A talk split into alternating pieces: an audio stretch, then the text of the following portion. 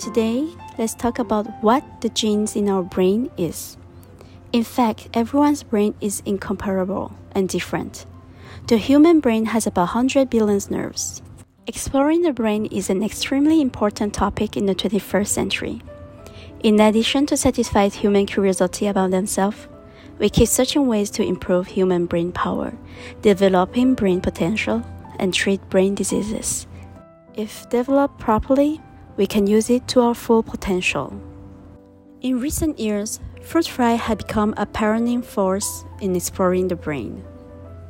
Under flexible and sharp genetic manipulation, scientists are in full swing to study basic behaviors such as facial feature, appetite, courtship, fear, sleep, as well as gene expression and neural network related to our advanced behavior, such as learning and memory.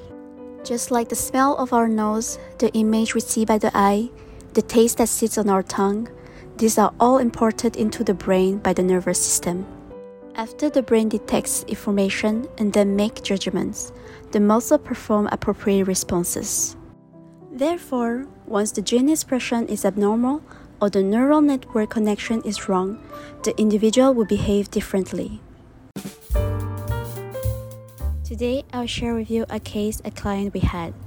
We had a client by the time he was 18. He was facing some difficult decision. He had to choose to continue his studies in the Western cuisine or the Chinese cuisine, or even train as a contestant in Taiwan.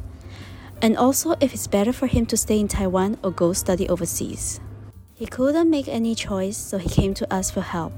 After our section, he was clear of his path and made a choice which was to stay in Taiwan and train as a contestant. Now he got a lot of gold medals. We are so glad to see the achievement he's made.